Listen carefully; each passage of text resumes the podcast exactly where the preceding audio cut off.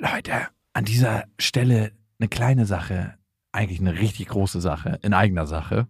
Und zwar sind wir dieses Jahr auf Tour Mhm. im September. Und wir sind in München, in Stuttgart, in Köln, in Wien, Frankfurt, Berlin, Leipzig, Hamburg. Und es ist immer so geil, auf Tour zu sein und alle mal zu sehen. Die Tour heißt Zu hart für den Podcast. Und das ist auch Ich bin Programm. gespannt, was da richtig hart sein wird. Ja, also es wird viel Interaktion geben, es wird viel zum Lachen geben und die Tour oder das, was dort passiert, entsteht gemeinsam mit euch und ich finde, das ist auch die Magie. Das heißt, bei jedem Tourstop ist es irgendwie anders und Mhm. neu für uns, neu für euch und für uns ist es auf jeden Fall immer sehr, sehr magisch. Also sichert euch jetzt schon die Karten München, Stuttgart, Köln, Wien, Frankfurt, Berlin, Leipzig, Hamburg. Ab jetzt 10% härter und Tickets gibt's ab jetzt auf bestefreundinnen.de und in den Shownotes. Warum gibt es die Welt? Papa, ich hab dich lieb. Mama macht die Arbeit und Papa macht den Quatsch. Beste Vaterfreuden, der langweilige Podcast übers Vatersein. Ich hasse Papa. Weißt du, dass Mama auch manchmal weint wegen dir? Halt die Fremde, halt die Schöpfe. Setz dich bitte hin. Hallo und herzlich willkommen zu Beste Vaterfreuden. Hello! Heute geht es um das nervigste Kind der Welt und das ist so zustande gekommen. Ich habe ein bisschen Sorge gehabt, dass es dein eigenes ist. Nee. Man Aber denkt ja mal von sich selber, dass man so ein ganz leicht erziehbares Kind hat, was so ganz, ganz easy peasy ist. Und wenn man dann davon erzählt, dann sagen alle mal, okay, gut. Komische Einschätzung, die du da hast. Passiert dir das? nee, sie ist wirklich ganz so. easy peasy, würde ich sagen. Aber hattest du das mal, dass du das Gefühl hattest, hey, mein Kind ist ganz schön nervig?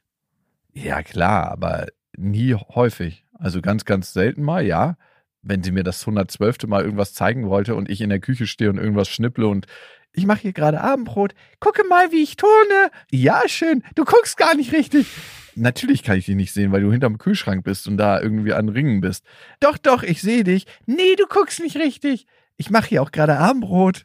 Glaubst du, Eltern, wahrscheinlich werden wir da noch hinkommen, ist es bewusst, dass sie ein super nerviges Kind haben? Genau darum geht's. Ah, sorry, dass ich vorgegriffen habe.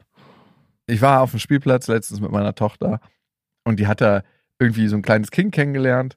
Es war ein bisschen älter als sie, das ist in die zweite Klasse gekommen und die haben sich super gut verstanden und super gut miteinander gespielt. Und da wir sehr in der Nähe von dem Spielplatz wohnen, hatte dann meine Tochter noch gesagt, hey, lass uns doch weiterspielen noch im Innenhof. Und ich dachte mir so, irgendwie weird, weil wir die nicht so richtig kannten, die Mhm. Leute. Und vor allem musst du ja dann die Eltern auch immer mitschleppen. Genau, War es eine Mutter oder ein Vater? eine Mutter war es. Sah die gut aus? Nein, also jenseits von Gut und Böse. jenseits von Eden. Möchtest du das so stehen lassen, ja? Du hast mich gefragt. Also mein persönlicher Geschmack war sie nie. Schneidet das gerade im Kopf, was ich gesagt habe, sondern macht daraus mein persönlicher Geschmack war sie nicht. Dann hat meine Tochter das laut ausgesprochen und der kleine Junge war natürlich gleich hellauf begeistert, hat die Mutter angeguckt und die Mutter so, ja, warum nicht? Wir haben gerade nichts zu tun. Und dann sind wir zu uns in den Innenhof gegangen und dann ging so mit dem Schließen der Eingangstür der Terror los. Der hat erstmal den ganzen Sand aus dem Buddelkasten genommen und auf dem Rasen verteilt. Und ich so, ey, lass es doch bitte da drin. Hey, lass das bitte da drin. Die Mutter hatte wirklich null unter Kontrolle gehabt. Und er so, nee. Und dann so, bam, bam, bam, bam. Dann hatten wir uns irgendwie fälschlicherweise dafür entschlossen, auf dem Trampolin ein bisschen Wasserparty zu machen, weil meine Tochter es liebt Ja. wenn ich so einen Regenstrahl mache, darüber zu springen. Und ich musste dann immer höher machen. Und Ah. das ist immer der Giftstrahl. Mm. Muss ich dann rüberspringen. Und der kleine Rotzlöffel hat dann irgendwann sich des Schlauches ermächtigt, als wir eine Wasserpause gemacht haben und einfach alle lackiert. Auf euch auch. Ja. und dann habe ich gesagt, nee, ist jetzt Wasserstopp, jetzt machen wir kein Wasser mehr. Und er so, nö, sonst schlage ich dich. Nein. Doch. du wohnst im Milieu, man merkt's. Nee, und das war ein bildungsnahes Kind. Verdammt. die Mutter und der Vater waren beide bildungsnah. Den habe ich dann später auch noch kennengelernt.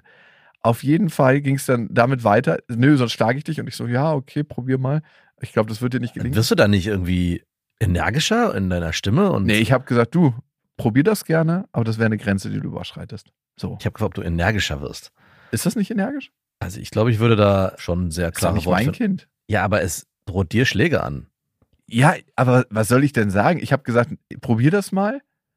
Aber ich glaube, es wird dir nicht gelingen. Also was soll ich Ihnen da noch sagen? Ah, Ich weiß nicht, ich würde sowas sagen, das Ja. machen wir hier nicht. Und Das machen wir hier nicht. ich würde Erpressung, ich würde hier die pädagogische Methode Erpressung verwenden. Und wenn du das noch einmal sagst, dann ist die Spielzeit hier für dich vorbei und du kannst gerne ja, gehen. das hat er zu einer Zeit gesagt, wo ich darüber keine Kontrolle mehr hatte. Weil die Mutter gegangen ist?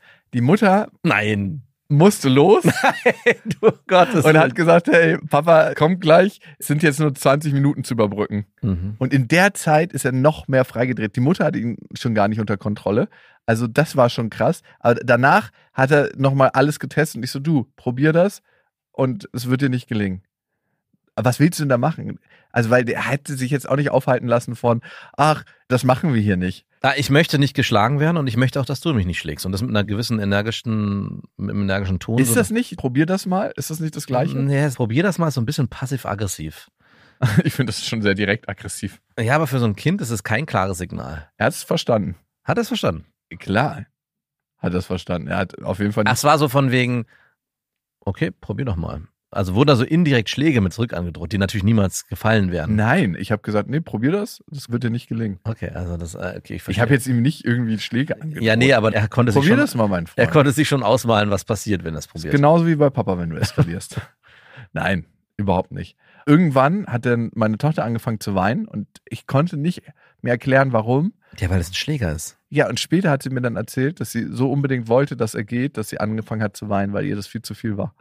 Auch nicht schlecht, was hier, wow, hier werden ja alle passiv-aggressiv, emotionale Erpressung. Nice. Naja, dass sie anfängt zu weinen, sie Aber- war einfach überfordert von der Situation. War dem so. Ja, Also sie konnte dir nicht sagen, ich möchte, dass er geht. nee. Ah, krass. Dann hat der Typ ja eine ganz schön üble Aura ausgestrahlt. Der hat eine ganz schlimme Kinderenergie gehabt. Also, ich meine, kann er ja auch nichts für, ne? Aber ich kann auch nichts dafür. Kann er nichts dafür. Das ist immer die große Frage, ne? Die Eltern, später kam noch der Vater und da war er auch wieder so und hat einfach seinen Vater lackiert mit der Spritzpistole. War der Vater ein Waschlappen?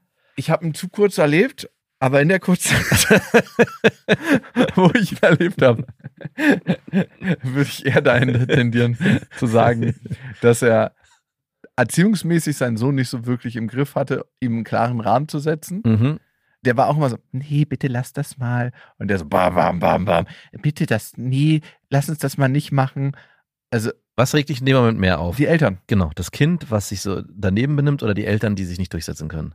die Eltern auf jeden Fall. Weil die tun so, als ob das so selbstverständlich wäre. Und vor allem tun die so, und da gehe ich mal von aus, dass das nicht der Fall ist, dass es so eine einmalige Ausnahme ist. ja, natürlich, das ist eine einmalige Ausnahme. Und davor haben die mir noch gesagt, dass er gerade die Schule gewechselt hat. Und ich so, warum denn? Ach ja, da gab es so einen anderen Schulplatz, darum hatten wir das mal gemacht. Mhm. Und ich so, mhm, okay, anderen Schulplatz. ja, habe ich natürlich nicht gekauft, die Story, nachdem ich das erlebt habe. Was am Ende dieses Spieldates feststand, war eins, dass wir uns nie wieder mit diesem Kind verabreden. Natürlich nicht. Das ist krass eigentlich, ne? Und irgendwie auch schade. Eigentlich ist es ja nur ein Kind. Und eigentlich habe ich auch nichts damit am Hut. Nee, und trotzdem muss die Entscheidung noch umso härter ausfallen. Ja, aber ich finde es irgendwie schon schade, dass das Kind, und ich bin mir ziemlich sicher, wenn andere Eltern mit dem Kind die Erfahrung machen, dass sie ähnlich sind und sagen, hey, nee, geht für uns nicht. Und die Eltern waren keine blöden Eltern, ne? Die waren intelligent. Ich würde die als sehr bildungsnah beschreiben und auch sehr nett. Ne? Das waren menschlich nette Eltern. Aber die haben halt leider keinen Erziehungsführerschein gemacht, den eigentlich jeder machen müsste. Ja, ist dem so, ne? Ist es nicht manchmal auch ein bisschen Glück und Zufall, welches Hm. Kind du in die Hm. Wiege gekegelt kriegst? Würde ich, nee. Also ja, natürlich hat jedes Kind seinen eigenen Charakter und manche Charakterzüge sind stärker als die von anderen. Und trotzdem, jedes Mal, wenn ich das erlebe, dass ein Kind sich so daneben benimmt, bin ich jedes Mal nur wütend auf die Eltern, weil die es nicht hinbekommen, ihr Kind entsprechend zu erziehen. Und ein Kind, was so extrem ausfällt wie das, was du da mitbekommen hast, zeigt eigentlich den eigenen Eltern auf, hey Mama, hey Papa, wo sind meine Grenzen? Und in dem Moment, wo die Grenzen nicht enger gestrickt werden oder aufgezeigt werden, merkt das Kind, okay, das scheinen doch nicht meine Grenzen zu sein, dann probiere ich mal weiter. Mama und Papa, wo sind meine Grenzen? Und es geht so weit, bis irgendwann das Kind checkt, okay, es gibt scheinbar keine Grenzen, ich kann ja machen und tun, was ich will. Ja, es ist völlig eskaliert. Und derjenige, der von außen kommt, so wie du, und versucht dann mal Grenzen zu setzen, schafft es vielleicht über so eine Aussage wie, hey, kannst ja gern probieren und dann merkt das Kind, okay, ich will das gar nicht riskieren. Aber selbst als Außensteher hast du eigentlich gar keine Chance, dieses Kind einzugrenzen, auch bei einem Geburtstag oder bei einer Party oder eben bei, bei Besuchen. Ich möchte es nochmal klarstellen. Ich habe nicht gesagt, ey, kannst du gerne mal probieren. Ja, ich- ich glaub, hey, kannst du gerne mal probieren, das wird dir nicht gelingen. Ja. Und Sehr neutral. ich bin dann jedes Mal einfach nur wütend auf die Eltern. Und es gibt auch immer wieder Situationen, ich meine, so ein extremes Beispiel hatte ich nicht, wo ich aber trotzdem zu Hause dann zu meiner Frau gehe und mich dann bei ihr laut darüber aufrege, ey, wie kann man als Eltern das nur so verkacken? Warum kriegen sie es einfach nicht hin, wenn alle Signale so offensichtlich nach außen schreien, was man eigentlich zumindest versuchen müsste? Ich würde gerne mal wissen, wie sich das Kind bei dir entwickelt hätte. Nicht so. Ja, vielleicht noch schlimmer. Vielleicht noch schlimmer, das glaube ich nicht. Nein, weil ich habe mich das echt gefragt, weil ich habe nicht gesehen, dass die Eltern so ein also die Eltern haben auf jeden Fall keinen klaren Rahmen gesetzt. Also du hast ja schon ganz viel erlebt. In dem Moment, wo das Kind sich so benommen hat, als die Mutter noch da war, wurde der Rahmen von der Mutter ja auch nicht gesetzt. überhaupt nicht. Und zwar null. Und das ist ja schon ein Lass das bitte. Genau. Nein. Und jetzt kann man sich darüber natürlich aufregen und sagen, ja, und die Kinder müssen selbstbestimmt und man soll denen nicht so viele Grenzen aufgeben oder man soll die nicht so eingrenzen. Aber es gibt halt einen bestimmten Rahmen, den man vorgeben muss, den man aber liebevoll und konsequent aufzeigen kann, ohne irgendwie eine das Droge. machen wir hier nicht. Und das ist eben nicht konsequent und liebevoll. Was ist denn konsequent Das ist und liebevoll? eine Bitte. Wie, wie würdest du dem Kind einen Rahmen setzen? Also ich kann es vielleicht nicht konkret an dem Beispiel Ja, festmachen. wäre doch ganz gut. aber ich kann ja in meiner Erziehung gucken. ja, das ist so ein bisschen so, als ob du einen Hund, also wir reden hier von einem Hund, der schon oft zugeschnappt haben. hat. Wie kriegst du den wieder zahm? Also in dem ganz konkreten Beispiel. Lass Also ich jetzt als Außenstehender, oder ich versetze mich an die Position der Mutter. mach beides gerne. Spiel einmal die Mutter durch. Du Also- kommst mit deinem Kind irgendwo hin, da gibt's ein schönes Trampolin, da gibt's die Möglichkeit, ein bisschen mit Wasser zu spielen und dein Kind rastet völlig aus, nimmt den ganzen Sand aus dem Spuddelkasten, verteilt ihn über den ganzen Rasen, macht wirklich alle Erwachsenen klitschnass. Die Mutter, Ja. den Gastgeber, das Kind hat er, glaube ich, verschont. Er hat meine Tochter verschont. Dann, danach sagt er, wenn ich das Wasser nicht wieder anstelle, schlägt er mich. Da war die Mutter schon nicht mehr dabei, aber das muss ich alleine ertragen. Was ma- machst du da? Das wäre, das ist ja schon an so vielen Stellen vorher scheinbar eskaliert.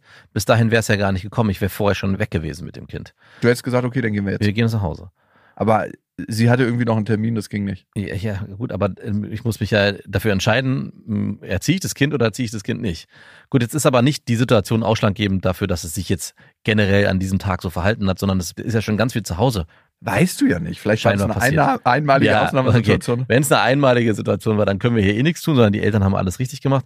Aber es geht ja genau darum, in allen Alltagssituationen in jedem Moment dem Kind klar aufzuzeigen, hier ist deine Grenze oder das darfst du. Und es auch gerne mit dem Kind ausdiskutieren. Es ist ja nicht so, dass man nur eine Allmachtsgrenze von außen setzt, dass man sagt, hä, das wird so gemacht, weil es so gemacht wird, sondern gerne auch mit dem Kind in die Diskussion kommt, warum bestimmte Dinge nicht so gemacht werden können und was gemeinsames Zusammenleben halt auch bedeutet, nämlich sich an bestimmte Regeln zu halten.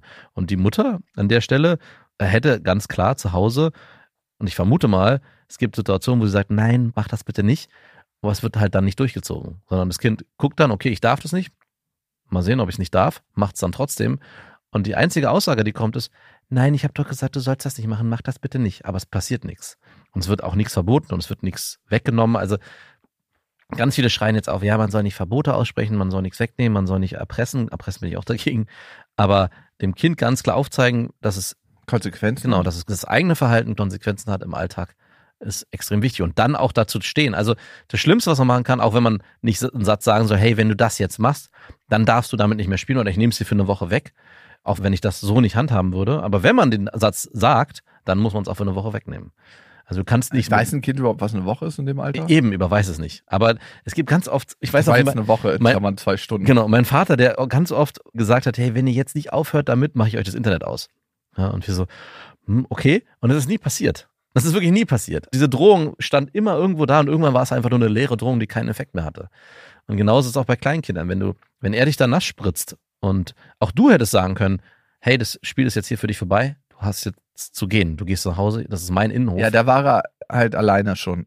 Ich kann ihn ja nicht alleine wegschicken. Ja, und dann hätte ich gar kein Interesse, dieses Kind zu erziehen. Dann würde ich wahrscheinlich sagen. Ich habe es dann auch einfach ertragen. Genau. Also ich werde es wahrscheinlich auch wir haben uns dann von dem kleinen Erlebnis erholt, meine Tochter und ich danach. Würdest du so weit gehen oder bist du so weit gegangen in dem Moment, wo die Mutter dann kommt, dass du sagst, hey, kam der Vater dann das ah, Kind okay, der. Vater oder dem Vater zu sagen, ich würde euch bitten, jetzt direkt zu gehen. Die sind auch direkt gegangen. Ah, okay. Also es gab gar nicht die Notwendigkeit, dass sie da, also ich, was ich mich dann halt immer frage in dem Moment, wenn so eine Situation passiert und jetzt hört sie sich aus einer Beschreibung sehr extrem in Anführungszeichen an, schafft man es dann auch so konsequent in der Situation sich gegenüber den Eltern zu verhalten, dass man halt sagt, okay, Boah, ey, da würde ich immer. dem unangenehmen Gefühl ausweichen, Mhm. zwei Minuten das aushalten und sagen, Ja. hey, wir müssen jetzt nach oben, war schön mit euch. Ja, genau. Ich ähnlich, ja. Ich, war schön mit euch, hätte ich jetzt wahrscheinlich noch gesagt. Ich, meine, ich bin hier ganz laut und sage, äh, aber ich weiß ganz genau, dass ganz viele Situationen schon entstanden sind, wo ich dann genau mich auch entweder entzogen habe der Situation oder es eben ausgehalten habe, weil ich es auch nicht als meine Aufgabe sehe, Kinder von anderen Eltern mitzuerziehen. Ja, also ich hatte schon den Eindruck, dass er vielleicht sogar irgendein Störungsbild hat. Ja. Und da können, wenn das eine genetische Komponente hat, die Eltern ja fast gar nicht so viel machen. Also wer weiß. Also mir taten irgendwie alle Beteiligten leid. Also in erster Linie tat mir meine Tochter leid, Mhm. weil sie irgendwie spontan auf eine Situation auf dem Spielplatz reagiert hat und gesagt hat, ja, warum nicht, ne? Ja. Dann tat mir das Kind leid, weil es irgendwie so außer Rand und Band war. Ja. Ich tat mir selber leid, weil ich das ertragen musste, weil Mhm. ich dachte so, ey, das ist doch eine coole Gelegenheit, die beiden miteinander spielen zu lassen. Ja, und du hast, warst wahrscheinlich auch enttäuscht, dass dieses Kind, was augenscheinlich auf dem Spielplatz eigentlich ganz nett war, sich dann so entpuppt als als. Ja, ich habe noch nicht genug erlebt gehabt von dem Mhm. Kind, um das wirklich. Ja, aber man geht ja immer erstmal davon aus, Man hey, geht immer erst vom Guten Ja, aus, genau. jetzt nicht mehr. hm, jetzt nicht. Weil wir betrachten die Zukunft durch die Brille unserer Vergangenheit. Ja.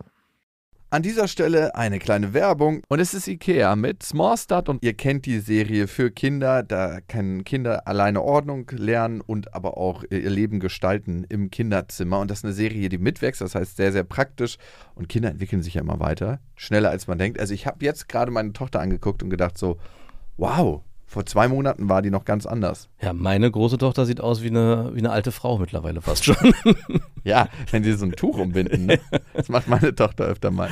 Und das Schöne an Small Start ist, wie gesagt, dass es sich mitentwickelt und es gibt was Neues. Nämlich neue Accessoires im Sinne von, die Fronten kann man jetzt wählen, welche Farben man haben möchte und die Griffe sowie weitere tolle Accessoires. Also das heißt, man kann es nochmal individueller gestalten. Die Griffe sind auch herrlich groß. Die Kinder können die Möbel alle selber gut bedienen und es sieht einfach super individuell aus irgendwie. Genau, und die Kinder können diesmal auch selber mitbestimmen, wie sie ihr Zimmer gestalten. Und ich erlebe das auch gerade bei meiner Tochter, die sagt, hey, ich möchte jetzt einen neuen Schrank und ich möchte das so und so haben. Und Ich mache einfach mal neue Griffe. ich mache einfach mal neue Griffe. Du glaubst nicht, was manchmal nur ein bisschen andere Farbe macht mit der individuellen Auslebung dieser ganzen Sachen. 100 Prozent. Und die kann man jetzt wechseln, sowie andere tolle Accessoires. Small Start bei Ikea, schaut mal vorbei. Die Infos dazu findet ihr auch nochmal in den Shownotes. Und auf ikea.de. Dann taten mir die Eltern irgendwie leid, weil ich glaube, denen war das auch unangenehm, aber es kennen die vielleicht auch schon. Ja. Und der Junge tat mir irgendwie am Ende am, am allermeisten leid, weil der wird wahrscheinlich nicht so oft zu Spieldates eingeladen Genau. werden. Weil welche Eltern sagen ja ganz klar, ja, okay, so ein bisschen Eskalation am Nachmittag für vier, fünf Stunden nehmen wir mal in Kauf. Ja. Wenn du Kind B nehmen kannst, was so irgendwie ganz cool mit deinem Kind spielt. Ganz praktikabel gibt es bei uns Kinder, die wir nicht mehr einladen. Also das ist, und da ist es nicht so krass eskaliert. Ja. Wo ich einfach sage, wenn mich meine Frau fragt, hey, wen willst du an dem Tag? Dein Sohn kann sich zwei Kinder aussuchen. Ich höre dann drei Namen, dann sage ich ja, okay, den nicht. Und bei den beiden ist es mir egal. Ich habe letztens auch überlegt, meine Tochter wurde jetzt auf so viele Geburtstage eingeladen und wird ständig auch gefragt, ob sie spielen will. Das ist schon fast aufdringlich. Ah, du hast ja ein beliebtes Kind. Genau, und ich frage mich, wo das herkommt, dass sie so beliebt ist. Und es ist ja nicht nur sie, es gibt auch andere Kinder, die immer wieder auf den, es gibt so einen Kreis von Ge Kindern, die ständig auf Geburtstagen eingeladen werden. Ja. die rotieren die ganze Zeit durch die gleichen Geburtstage durch, aber die Kinder, die einladen, rotieren nicht mit durch diese Geburtstage durch. Das kommt mir wie auf der Highschool vor, wo es so die beliebten Kinder gibt, die so Cheerleader sind und so ein paar Footballer und der Rest klatscht so Beifall drumrum. Aber es ist schon erstaunlich, dass immer irgendwie man hört, ah ja, du gehst auf den Geburtstag, wer geht da hin? Und dann höre ich immer die gleichen Namen. Und denke mir so, irgendwie ist es schon erstaunlich. Die Klasse hat doch 30 Kinder oder ich weiß nicht, 25. Warum sind es immer die gleichen? Gut erzogene Kinder sind auch beliebte Kinder. Also man tut ja nicht nur sich in seinem Alltag einen Gefallen, dass man mit einem Kind gut zusammenleben kann, sondern man tut vor allem dem Kind einen großen Gefallen, dass es sich in anderen sozialen Gefügen gut anpassen kann oder zumindest es gut verhalten kann, dass es auch miterlebt, hey, ich werde gemocht von anderen. Und das ist auch für das Kind, was du jetzt bei dir hattest, extrem schade, wie du es ja auch beschrieben hast, dass das Verhalten, wofür es ja wahrscheinlich nur teilweise was kann, weil die Eltern das nicht vernünftig erziehen, dazu führt, dass es eher noch weniger soziale Kontakte hat oder neue Freunde kennenlernt, weil keiner mit diesem Kind was zu tun haben will. Ja, das habe ich jetzt einfach mal so angenommen. Ja, ich, also vielleicht gibt es auch ein paar Rowdy-Kinder, die dann. genau, vielleicht gibt es auch ein paar Rowdy-Kinder, die super gut untereinander spielen. Ja, am Ende taten mir alle leid. Es war irgendwie so. Und dann, den anderen Tag waren wir mit anderen Kindern verabredet. Das Ja. waren so, das ist eine vierköpfige Familie. Also, sie haben vier Kinder. Und meine Schwester hat die kennengelernt, die Mutter von den Kindern, und Ja. meinte nur, ist so die gechillteste Mutter, die sie jemals getroffen hat. Die hat wirklich einen Säugling, dann ein vier-, fünfjähriges, siebenjähriges, neunjähriges oder zehnjähriges. Und es ist so wirklich so die gechillteste Familie, die du jemals erlebt hast. Auch wie die Kinder alle miteinander sind. Ja. Klar streiten die sich mal und so. Klar. Aber es ist so, das, was du dir auf Instagram klischeehaft vorstellst, sind die und verkörpern die. Und die Mutter ist auch so wirklich mega gechillt die ganze Zeit. Die wird wahrscheinlich zu Hause fast nie die Stimme erheben müssen.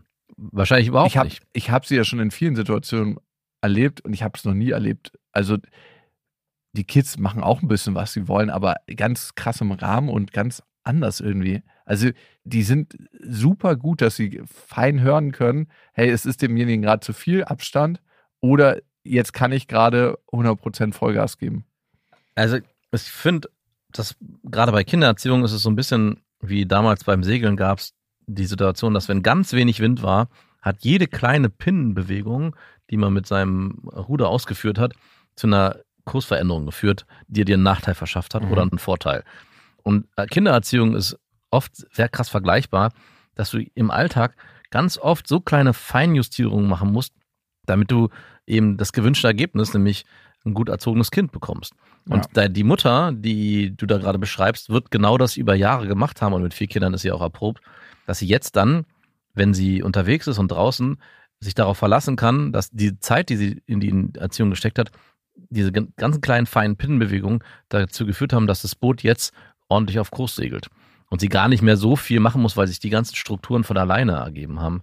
Und das ist am Ende ja auch das Ziel, glaube ich, von allen Eltern, dass die Kinder so gut verstanden haben, was man eigentlich von ihnen will, dass man in Gemeinsamkeit leben kann. Wie so eine AI, so ein Algorithmus, der von Absolut. einem lernt. Genau. Und dann braucht man irgendwann noch so Mikroimpulse geben. Eigentlich weiß das Kind schon, weil es so überangepasst ist auf die eigenen Bedürfnisse, was es zu tun hat, wenn man in den Raum kommt. Naja, und ein großer Teil der Erziehung ist ja auch durch Beobachten. Und wenn die Eltern, ich weiß nicht, wie die deine beiden Eltern von dem Sohn vielleicht auch miteinander agieren und vielleicht auch gemeinsam Diskussionen und Themen haben, das ist ein Punkt, den man betrachten muss. Warum ist meine Tochter dann so leicht erziehbar aus meiner Perspektive im Moment? Hm, Bei meiner Ex-Freundin ist es ja ein bisschen anders, dass sie sich schon öfter mal kabbeln und so. Ja. Aber es Kabbeln ist ja nicht schlecht. Nee, ist auch nicht schlecht. Vielleicht traut sie sich das bei mir nicht. Ja. Kannst du ja mal probieren. Es wird dir nicht gelingen. und ich finde es einfach so unterschiedlich und ich kann das nicht immer nur den Eltern zuschreiben. Nee, es ist, also, es Du kannst einfach Pech haben. Guck mal, meine Schwester zum Beispiel, ne? Die hat ein Kind, was auch immer mal wieder am Rad dreht, ne? Hm, Und der ist, also er ist wahnsinnig gut erzogen. Aber der hat einfach auch Bock, manchmal seine Grenzen zu testen. Und stresst es seine Schwester? Ja. Okay. Ja, klar, stresst dich das. Würde dich auch stressen. Ja, also ich weiß ja nicht, was genau da passiert, was Grenzen testen heißt. Ich habe jetzt kein spezifisches Beispiel, aber der hört jetzt nicht so beim ersten Mal. Ah, okay. Also Ja. das ist so das fünfte oder sechste Mal. Und Und wie alt ist er? acht ist er. Okay. Ja, dann ist er ja auch gerade im vorpubertierenden Alter. Äh, Ist das alles jetzt ab, ich trage keine Windel mehr bis zur Pubertät, vorpubertierendes Alter? Nee, aber ab sieben, acht geht schon langsam los, so mit der eigenen Bewusstwerbung und ich will meine eigenen. Ich merke es ja schon bei meiner Tochter. Da gibt es einfach Situationen, die vor zwei Jahren gar nicht passiert wären, wo sie sagt, nee, das möchte ich alleine machen. Oder Mhm. lass mich in Ruhe oder geh, geh weg, sagt sie nicht, aber ich merke, dass sie nicht möchte, dass ich da in irgendeiner Form helfe. Ja, das habe ich aber bei meiner Tochter auch schon und die ist nicht in der Vorpubertät. Das ist Immer dieses Helikoptereltern, ne, was ich eigentlich die ganze Zeit mache, ihr das Leben erleichtern und damit später das Leben erschweren. Ja, mache ich auch. Ja. Machen wir auch. Das ist auch, A, geht's für mich schneller und B, weiß ich, dann hat sie später mehr Probleme und Genau. darum mache ich das. Und vor allem, später interessiert es mich auch nicht mehr. Es Ja. geht ja jetzt darum, für mich jetzt ein leichtes Leben zu haben. Was meine Kinder dann später für sich ausmachen, ist ihr Thema. Und ganz oft ist es bei ihr so, ich habe es alleine geschafft. Das ist ganz, ganz wichtig. Hm. Und ich möchte es alleine machen. Und ich muss das mehr und mehr akzeptieren. Ja, ich frage mich tatsächlich, was kommt von den Eltern, was ist die Persönlichkeit des Kindes und wann treffen die ungünstig aufeinander? Und das finde ich ist die spannende Frage. Und was können die Eltern eigentlich noch tun dann irgendwann, wenn es sich erstmal so fest eingefahren hat und jeder so in seiner Hilflosigkeit ist? Hm. Das ist ganz, ganz schwer. Manche Eltern müssten sich da eigentlich von außen Hilfe suchen. Und kann man auch. Also es gibt im Jugendamt Eltern-Kind-Kurse, glaube ich. Also man kann sich da auch Hilfe holen, wenn man merkt, hey, ich habe hier irgendwie Schwierigkeiten. Und das ist auch überhaupt keine Schande, weil ich hatte vorhin so scherzhaft gesagt, Erzieherführerschein. Es ist auch einfach nicht selbstverständlich, dass man weiß, wie man ein Kind erzieht. Und vieles hat man ja auch von seinen Eltern mitbekommen. Und wenn die Eltern vielleicht auch nicht mit einem schon in so einer Interaktion waren, dass man checkt, ah, okay, so funktioniert es, das gebe ich meinen Kindern weiter, ist es auch keine Schande, sich Hilfe zu holen.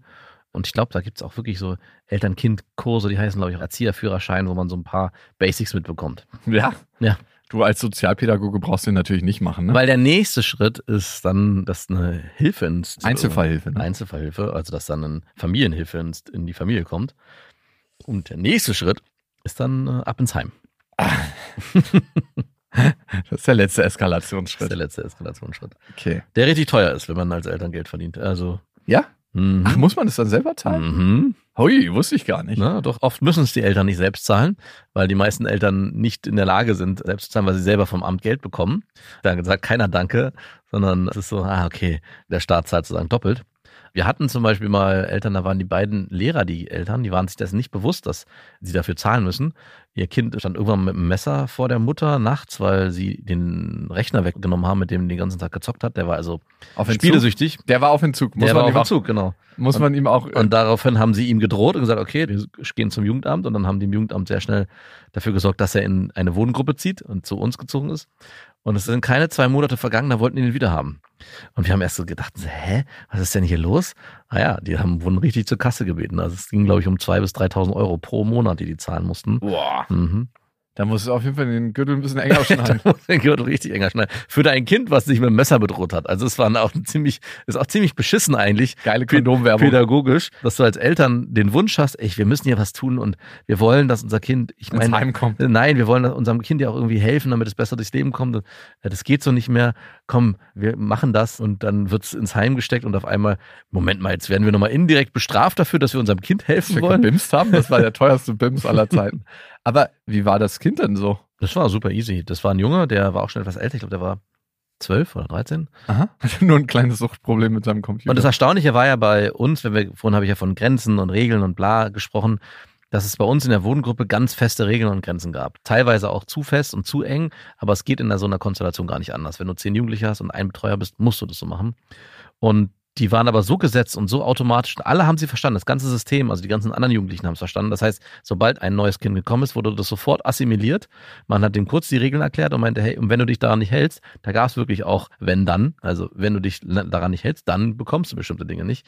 Und es war so das ist schnell wie im Gefängnis. es, es ist nicht wie im Gefängnis, aber es ist schon ein sehr starres System erstmal, was ausgebeult werden kann. Und das, da waren wir auch individuell bereit zu bei jedem Kind. Aber erstmal wirkt es wie ein starres Gefängnis, wie ein starres Das ist ein Regelsystem. starres Gefängnis. Naja, du kannst schon raus. Ja, gut. Aber halt, musst, hast Freigang, musst dann irgendwann wieder reinkommen. Aber gut, es sind doch Kinder. Genau. Und erstaunlicherweise haben die meisten das sofort verstanden, sofort akzeptiert und haben auch dann sofort funktioniert. Hat er sich wohlgefühlt bei euch? Und er hat sich super wohl gefühlt. Er wollte auch nicht zurück. Das war ja das große Problem. Er wollte erst nicht zu uns, weil er vor allem seinen Rechner abgeben musste und zocksüchtig war. Dann haben die Eltern gesagt, nee, nee, du kommst jetzt hier raus. Und er war, hat protestiert. Dann hat er sich bei uns innerhalb von zwei Wochen sehr gut eingelebt. In zwei Wochen hat es gedauert, dass er seine Eltern vergessen Genau, hat. weil er auch da neue, also das, was das Coole an so einer Gruppe ist halt auch, wir waren eine Jugendlichen-Gruppe, also zwischen 12 und 16. Du lebst auf einmal mit 12 bis 16-jährigen Ju- anderen Jugendlichen zusammen. Also es ist wie so ein, wie so ein Ferienheim, wo man viele coole Zeit auch verbringen kann. Also es, du hast die ganze Zeit auch Freunde und coole Leute um dich. Ey, würdest du tippen, dass diese Eltern ihre Schüler im Griff haben? Äh, nein, äh, nein. Na, doch, man sagt ja, Pädagogen sind die schlechtesten Eltern und das, oder gute Pädagogen sind die schlechtesten Eltern, weil sie das im Außen gut hinbekommen und zu Hause dann leider nicht. Und ich glaube, ich, ich habe die ja nur einmal oder zweimal kennengelernt. Die wirkten auf mich jetzt schon, aber ich kann es unfassbar schwer sagen. Ich glaube schon, dass sie gute Lehrer waren. Ich glaube aber auch, dass sie an einem Gymnasium waren, irgendwo in einem besseren Bezirk Berlins. Das heißt, da war ja die Arbeitsatmosphäre auch nicht so anspruchsvoll. In einer Kreuzberger Hauptschule wären die untergegangen. Ja, gut, in so einer harten Schule, Hm. also da gibt's Schulen, da möchte ich mal die ganzen Lehrer sehen, die sagen so, ich habe meine Klasse so gut im Griff. Ähm, probier das mal hier, deine Methoden. Also meine Ex-Freundin hat ja lange Lehramt studiert, dann hat sie angefangen und hatte nach einem Jahr einen Burnout und macht jetzt holistisches Reiten. Ey, Lehrer ist so ein harter Job. ja, ist es auch. Es ist so ein fucking harter Job, weil du musst nicht nur den Lehrplan durchdrücken, sondern auch die Kindererziehung zum Du Teil. machst übernehmen. eigentlich, also auf bestimmten Schulen machst du nichts anderes als Kindererziehung. Ey, harte Nummer. Ja, meine Schwester war auch letztens sich eine Schule angucken für ihre Töchter. Und dann meinte sie, sie ist in so eine Klasse gekommen, sie durfte irgendwie so einen Rundgang machen. Und da haben Kinder einfach mit dem Stuhl in der letzten Reihe auf den Tischen gesessen und gesagt, sie machen das jetzt so und sie lassen sich das nicht verbieten. Und sie ist ja selber Lehrerin und hat auch manchmal Probleme. Sie hat letztens so eine richtige Keilerei zwischen Schülern, da hat ein Junge ein Mädchen verprügeln wollen und der war schon so groß wie sie. Mhm. Und sie meinte, sie darf als Lehrerin den Schüler ja nicht anfassen. Das heißt, sie muss zugucken, während das Mädchen verprügelt wird und darf dann nur den Rektor holen oder andere Hilfe. Wow. Aber wenn sie den nicht anfassen darf, dann darf sie wenigstens einen Stuhl dazwischen schmeißen. Also sie muss gut treffen, nicht, dass das Mädchen ohnmächtig wird. Crazy, ne? Ja. Ich wüsste gar nicht, was ich da machen Ja, ich würde, also das ist so ein, es gibt äh, auch. Durftest du die Jugendlichen anfassen? Nee, natürlich nicht. Hast du aber, oder? Nein, natürlich nicht. Aber es gibt so einen Spruch auch, der gilt für Lehrer, glaube ich, genauso wie für Pädagogen, die in Einrichtungen arbeiten. Man sitzt immer mit einem Bein im Knast. Das heißt, es gibt so viele Regeln und Gesetze, an die man sich halten muss. Du könntest aber teilweise gar nicht arbeiten, wenn du dich an alles hundertprozentig hältst. Und das wäre so eine Situation, ich würde als Lehrer auf jeden Fall dazwischen gehen. Und natürlich Wie würdest du dir denn schnappen, wenn er so maximal eskaliert und gerade auf die Anst- festhalten. Aber so von hinten umklammern? Ja, genau. Okay, und dann Kinn auf seine Schulter, dass er dir keine Kopfnuss gibt. Ja, genau. Also so hätte ich es jetzt vielleicht gemacht. Vielleicht ist er auch nicht so massiv, dass es so, dass ich es auch im Stehen machen kann, aber ich hätte ihn auf jeden Fall von der anderen Person weggehalten. Aber hättest du ihn so auf den Boden gedrückt und dann mit Knie ins Gesicht und dann Ellbogen? Nee. Also weiß ich nicht, keine Ahnung. Ich weiß, dass wir in der, es gibt sogar äh, in der Pädagogik, gibt so eine Situation, wo man so einen Griff machen darf und die Kinder auch nicht mehr loslassen sollen. Heimlicher Griff meinst du, wenn Nee, die ist sich nicht der, verschluckt haben? ja, genau, nicht der Heimlichgriff. Aber es, eine Kollegin hat mir das mal erzählt, dass sie in einer Gruppe gearbeitet hat, in der es extrem schwerfällige Jugendliche gab, die auch oft ausgerastet sind. Und die musste sie teilweise so festhalten, bis die sich in der Umklammerung beruhigt haben. Und erst dann, als sie sich beruhigt haben, dann hat sie sie losgelassen und dann ging es auch. Dann waren die auch klar wieder im Kopf. Aber vorher waren die nicht klar im Kopf. Und sie meint, das war so anstrengend, dass beide schwer schwitzend aus diesem Griff rausgegangen sind. Also beide haben einfach, weil natürlich der Jugendliche sich krass gewehrt und bewegt hat. Sie war eine zierliche Frau und hat es trotzdem. Aber hat sie ihn gehalten gekriegt? ja, ja, sie hat ihn gehalten bekommen. Und das ist genau wie du beschreibst, von hinten so und dann mit dem Kinn auf dem Kopf, dass man. Ey, das würde ich gerne mal wissen, ob die es bei mir schafft. Nein, schafft sie bei dir nicht. Du hast ja schon Old Man Strength. Leider. Ich würde. Nee, das wäre so lustig. Ja, ich habe übrigens äh, meinen Friseur, der mir immer die Haare schneidet, der ist auch noch nebenbei in so einem, in so einem Problembrennpunkt am, ey. am Bahnhof Dass sie alle nicht genug bekommen. mit, mit substanzabhängigen Jugendlichen am Werkeln. Und die kriegen halt regelmäßig die schlimmsten Ausraster. Also wirklich so mit, einer kommt mit einem Messer rein und so, so, so richtig terrormäßig. Ja. Und er erzählt mir auch immer von den Kämpfen mit denen. Wow. Was macht er da? Ja, der dürfte dir natürlich auch nicht angehen. Er darf sich nur selber verteidigen. Hm, ich wahrscheinlich nicht mal das. Nee, ey, kannst ja, du nicht. darfst dich verteidigen. Deine eigene Gesundheit darfst du schon noch schützen. Es ist halt nicht immer alles ganz so leicht. Nein. In ein paar Bezirken brennt es ein bisschen mehr. Was ich eigentlich erzählen wollte, ist, dass ich letztens eine Situation mit meinem Vater hatte. Hm. Und Hat dein Vater eigentlich mittlerweile auf deine Tochter mal aufgepasst? Nach diesem einen Mal. er hat es nochmal probiert. ah. Aber sie meinte immer so konsequent, nee, nee, nee, nee. Und meine Mutter ist dann auch so ein bisschen so, nee, nee, ich mach das schon. Die, sie deckelt das. Na, das ist auch nicht gut. Also, Ja, es, es gibt ihm keine richtige Chance. Nee, genau. Aber ich hatte ihm ein paar Mal eine Chance gegeben. Mhm. Weil Väter sind ja so ganz unterschiedlich. Ne? Manche Väter, mein Vater springt total auf Frauen an, die hilfebedürftig sind. Mhm. Sei es Frauen in seinem Umfeld, so, die irgendwie was brauchen, ja, ja, ich mach das. Und was ist mit Männern, die hilfebedürftig sind? Ganz selten. Selten bis nie. Er Schade. ist schon eher auf Frauen fixiert. Ja. Ist es bei dir auch so? Nee, nee. Wenn ich gucke, wem ich mehr helfe, ist es 50-50. Tendenz eher Männer, weil ich mehr männliche Freunde habe. Okay. Warte mal, ich muss noch mal gucken, ob das so stimmt. Na gut, ich habe meine beste Freundin, ich habe meine Ex-Freundin, die zählen nicht, würde ich sagen. Hm. Ähm, Die würde ich schon als dazu ich habe zwei Schwestern, deswegen, Oh, die zählen nicht. ja, ne, ich habe eine Mutter. Ja gut, tendenziell helfe ich mehr Frauen als Männer. Mhm. Aber in meinem Umfeld brauchen auch mehr Frauen Hilfe als Männer. Mhm. Das ist aber, Du willst also damit sagen, du generierst ein Umfeld, in dem Frauen Hilfe brauchen. indem man sich gegenseitig unterstützt. Ist- Weil sie hilft mir auch oder meine Schwestern helfen mir auch oder ich helfe meinen Schwestern gar nicht so viel, die helfen mir mehr. Und Ja. meine Mutter hilft mir auch mittlerweile mehr. ja, ich wollte gerade sagen, wie, also, Im Moment generiere ich mehr daraus, Mhm. als ich reingebe. ja, du hast ja auch lang genug aufs Konto eingezahlt. Ganz genau, jetzt ist es wirklich nur ausgeben, Highlife und äh, verprassen. Hilfe verprassen, die ich eingezahlt habe. Und mein Vater, also ich habe so eine undichte Stelle in der Wohnung gehabt, ne, wo es Mhm. reingeregnet hat. Und mein Vater Mhm. als alter Maurer meinte so, ja, ich kümmere mich darum und so. Und das ging so über zwei Jahre jetzt schon. Ach, wirklich? Ja, ja. Und das immer nur, wenn es einen richtigen Starkregen gab. Also einmal im Jahr hat es reingeregnet. Mhm. Aber du hast ja jetzt genug Klangschalen, um das Ganze aufzufangen. Ja, genau. Das, es hat immer meine Klangschalen getropft. Und dann meinte ich so, ey Papa, kannst du das jetzt bitte mal machen? Ja, ja, ich kümmere mich. Und so ging es ungefähr so anderthalb Jahre, bis ich dann irgendwann gesagt habe, ach Papa, du, ich bin so richtig müde, dir das so zu erzählen. Du sagst immer, du machst das, du kommst. Der hat irgendwann mal angefangen, hat es dann einfach so als Baustelle liegen lassen. Toll. Und irgendwie ist es schade, weil ich dachte mal, du bist ein Mensch, auf den ich zählen kann, auf den ich mich verlassen kann. Aber ich merke, dass du jemand bist, der Sachen sagt und die dann nicht erfüllt. Und das sind dann für mich leere Hülsen. Mhm. Ich war schon so richtig ekelhaft. Es ist wirklich ekelhaft. Wie sage ich, wie sage ich dir, dass ich enttäuscht bin von dir, ohne dir zu sagen, dass ich enttäuscht bin von dir? Wie sage ich dir, dass du nichts taugst? Es war wirklich eine hässliche Situation, wie ich argumentiert habe. Habe ich dann auch gemerkt, dass ich so einen Frust hatte mittlerweile. Also wirklich so einen Frust, weil man muss schon sagen, immer wenn irgendeine Frau ruft, so, ich brauche mal deine Hilfe, ist er so, kein Problem, ich komme mit dem Hänger und mache deinen Umzug.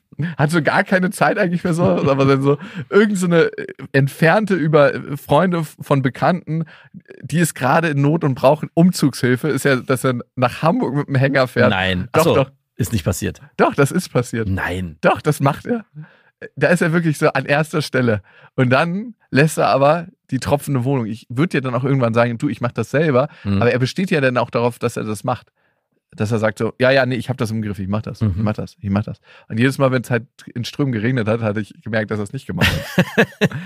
Und dann habe ich das halt abgelassen. Und es hat gerade erst in Strömen geregnet. Genau. Dann habe ich halt gesagt, du, es gibt halt Menschen, denen kann ich vertrauen, auf die kann ich zählen. An andere Menschen eben nicht. Und ich muss dich da leider einsortieren mittlerweile.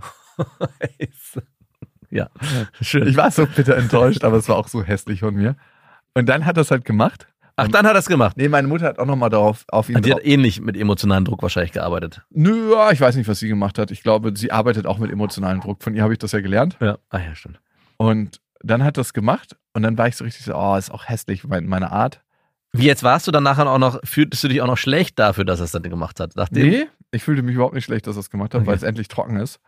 Nee, ich fühlte mich so, oh, hässlich, wie ich zu ihm war. Mhm. Gibt er sein Bestes? Zwei Jahre lang nicht, aber an dem Tag dann. Und dann bin ich noch so zu ihm. Da ist mir aufgefallen, wie viel schwerer es mir in dem Moment gefallen ist, wirklich aufrichtig Danke zu sagen und mich dafür zu entschuldigen, was ich gesagt habe, als ja, wie viel leichter ich mich von meiner Enttäuschung wegtragen lassen habe Mhm. und gesagt habe, ey, Papa, das, ich zähle einfach nicht mehr auf dich, fertig, abgehakt. So wie das mit meiner Tochter auch schon war Ja. dass ich gesagt habe, nee, der passt nicht auf, der kümmert sich auch nicht drum, abgehakt. Ich mache mit dir auch nicht mehr so viel privat, Ja. ist einfach abgehakt für mich. Ja. Wie viel leichter das für mich ist gewesen in der Situation, zu sagen, ist abgehakt, ich bin enttäuscht, als mit offenen Herzen auf ihn zuzugehen und zu sagen, hey, das hat mich krass verletzt, dass das so gelaufen ist, weil ich habe es fast persönlich genommen, ja. Naja, was denn auch sonst? aber ich bin sehr dankbar darüber, dass du es jetzt gemacht hast. Mhm. Das ist viel, viel schwerer, weil es war so eine Öffnung für mich. Und das andere zu sagen, fick dich, ich streich dich einfach so ein bisschen innerlich aus meinem Leben, viel, viel leichter. Also in dem Fall war es für mich leichter, enttäuscht zu leben, als Ah, enttäuscht zu werden. darauf wolltest du hinaus. Und da und- frage ich mich, kennst du so eine Situation? Mhm. Und leben wir nicht allzu oft in solchen Situationen, wo das der Fall ist? Weil ich habe dann gemerkt, ich will so gar nicht sein. Ich will so mit ihm nicht umgehen. Ich möchte auch nicht solche Beziehungen pflegen.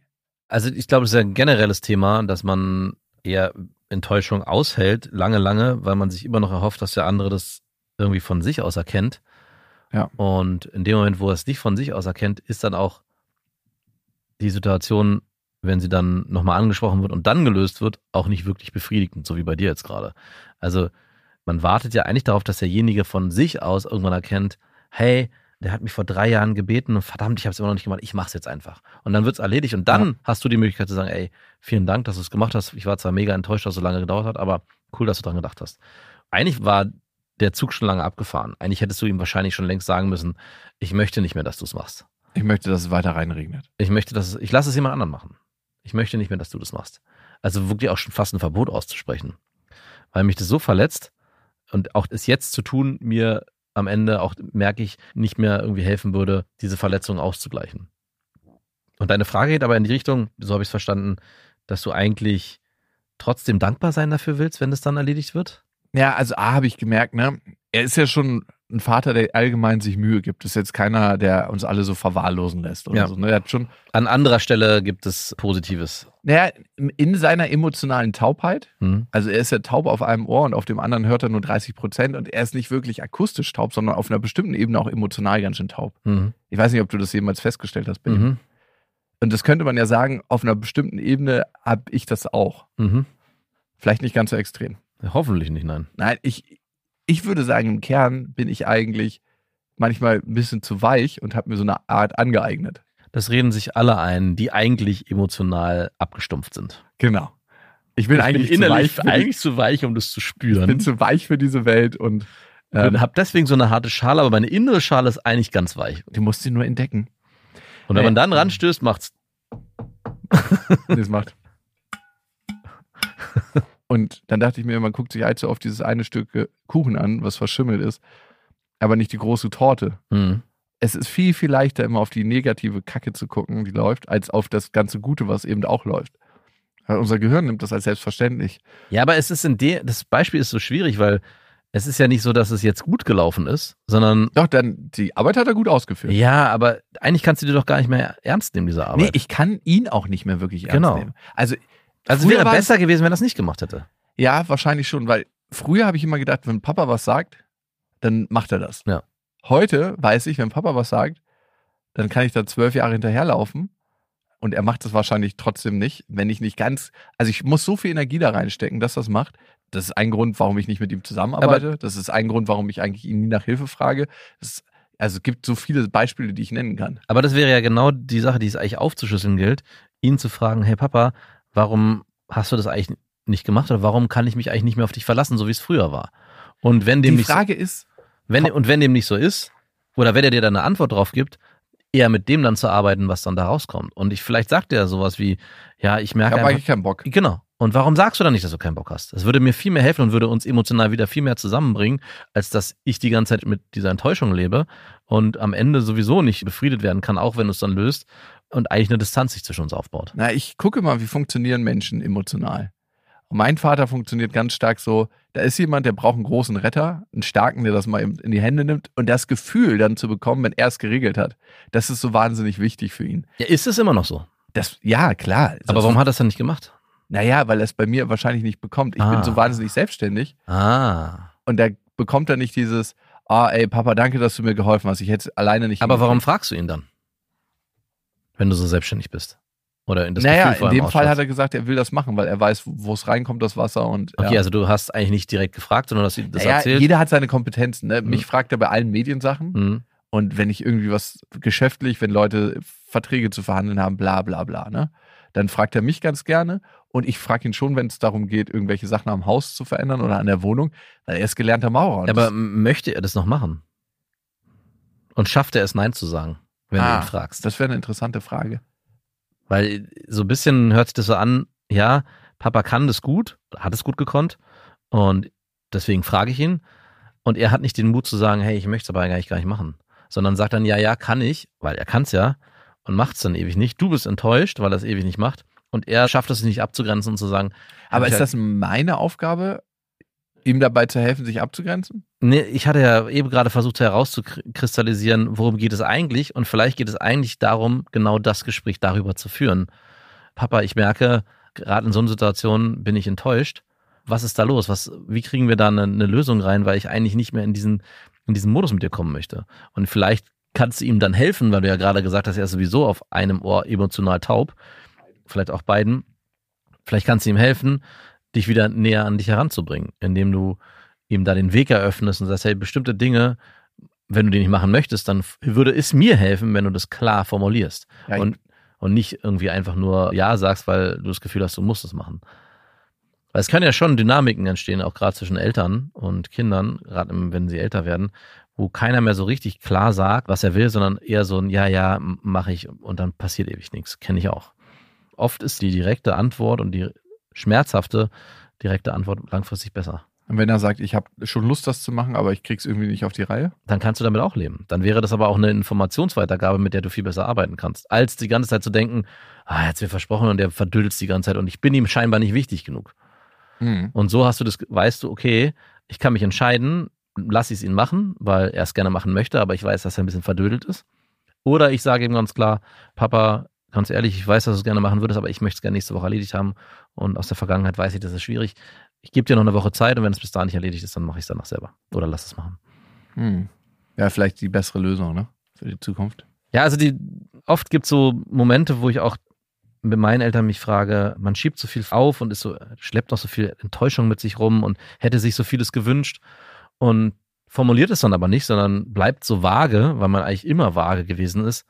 Und ich glaube, es kann manchmal hilfreich, hilfreich sein, direkt zu formulieren, was man eigentlich hat, wenn man das weiß. Es ist ja auch manchmal gar nicht so einfach herauszufinden, was man eigentlich will. Ja, und ich kann für mich sagen, ich kann ganz schön passiv sein bei solchen Sachen, Mhm. dass ich mich eher zurückziehe und dann mir mein eigenes Urteil fälle. Genau. Hey, dem ist das Wichtiger, da irgendwo in Hamburg bei einem Umzug zu helfen von einer äh, bekannten sechsten Grades, Ja. anstatt meine Tochter mal von der Kita abzuholen. Ja. Ziehe ich meinen Schluss draus, ich gehe einen Meter weg von ihm.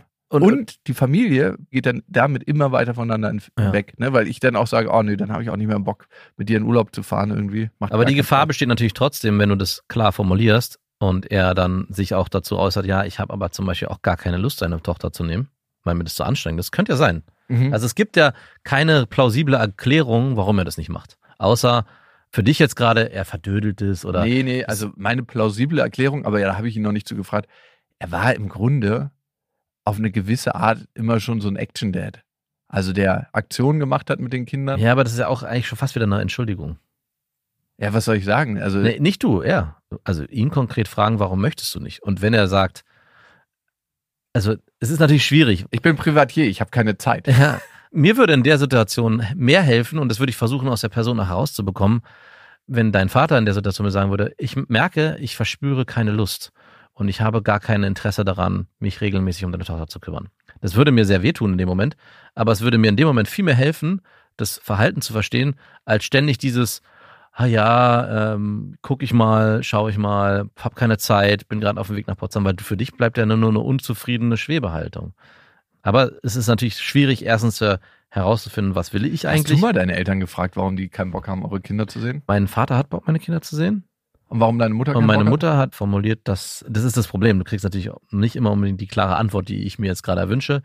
Sie meinte, naja, es ist sowieso anstrengend für sie. Sie wüsste nicht genau, wie das gehe. Und die Hauptausrede war, dass ihre Schwiegermutter, also meine Schwiegermutter, Unsere Buchhalterin. viel näher daran ist. Viel ist sie auch, aber das hat sich auch erarbeitet. und da schon sehr gut, die Kinder da sehr gut aufgehoben. Das sind. stimmt allerdings. Und ich muss deswegen nicht so präsent da sein. ich kann mich zurückziehen, weil jemand anderes die Arbeit erledigt. Und das war natürlich nicht das, was ich mir gewünscht hätte als Antwort, sondern ich hätte mir natürlich irgendwie so gewünscht, ja, ich merke, ich bin zu krass. Ich weiß gar nicht, was ich mir gewünscht hätte. Aber das war zumindest eine, Ich eine bin hilflos, mein Sohn. ich konnte damit zumindest arbeiten.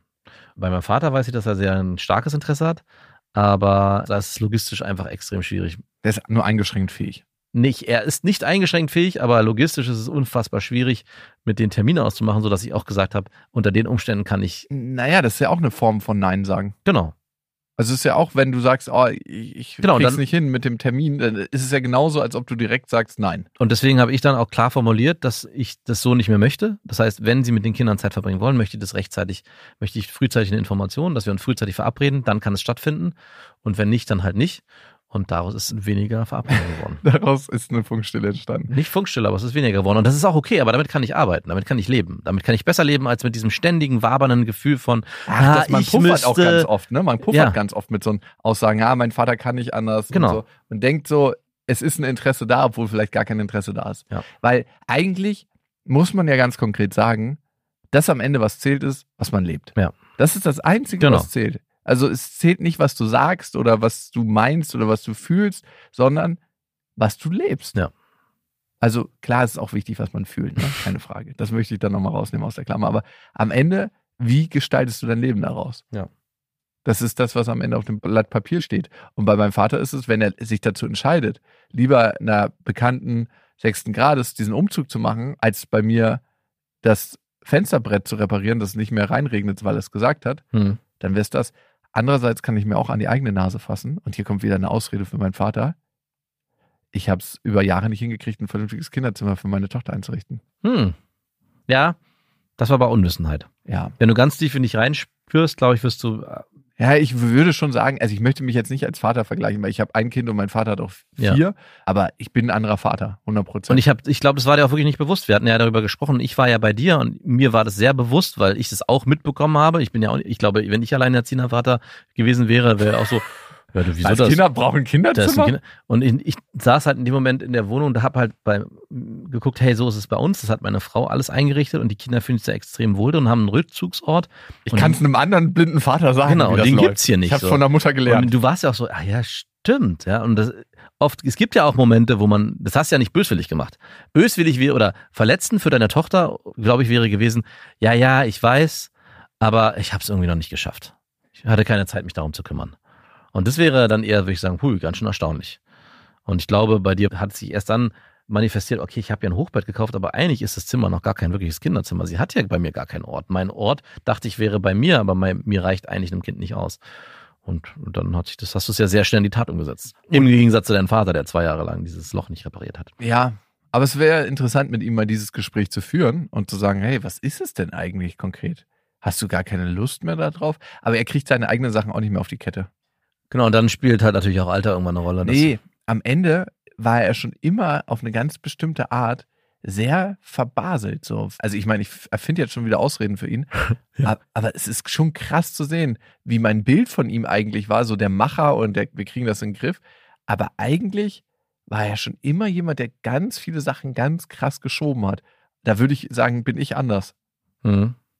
Aber ist jetzt auch nicht schlimm, ne? Aber crazy. Wie lange es gebraucht hat, dass mein Bild irgendwie sich von ihm verändert. Ich, ich glaube, das ist eh krass, ne? wenn du ein bestimmtes Bild von einem Freund hast, im Positiven wie im Negativen, dieses Bild wieder zu verändern, wenn er sich persönlich verändert hat, Mhm.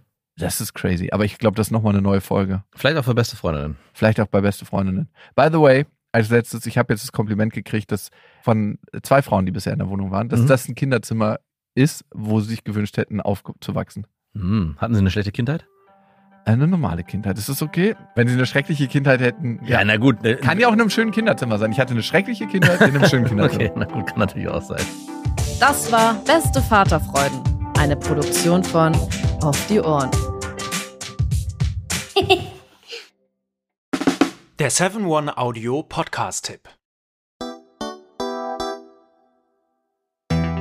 Max, wann hast du das letzte Mal so richtig brutal offen mit jemandem geredet? Also so, dass es wirklich wehtut. Mit dir. Ja. Hier. Das sind wir, beste Freundinnen, der ultra-ehrliche Männer-Podcast. Und wir reden über Liebe, Sex, Beziehung, über alles, was eigentlich hinter verschlossenen Türen besprochen wird. Und manchmal auch über Freundschaft. Bei uns erfahrt ihr so Sachen, wie man wirklich herausfinden kann, ob man mit einer Frau zusammen sein will oder doch nur bimsen. Und warum Max Freundin gerade zumindest im Podcast einen Riesenunfall mit ihrem Pferdehänger hatte. Das eine oder andere Gedankenexperiment wird ja auch noch gemacht. Also hört rein, jeden Donnerstag gibt's beste Freundinnen überall, wo es Podcasts gibt.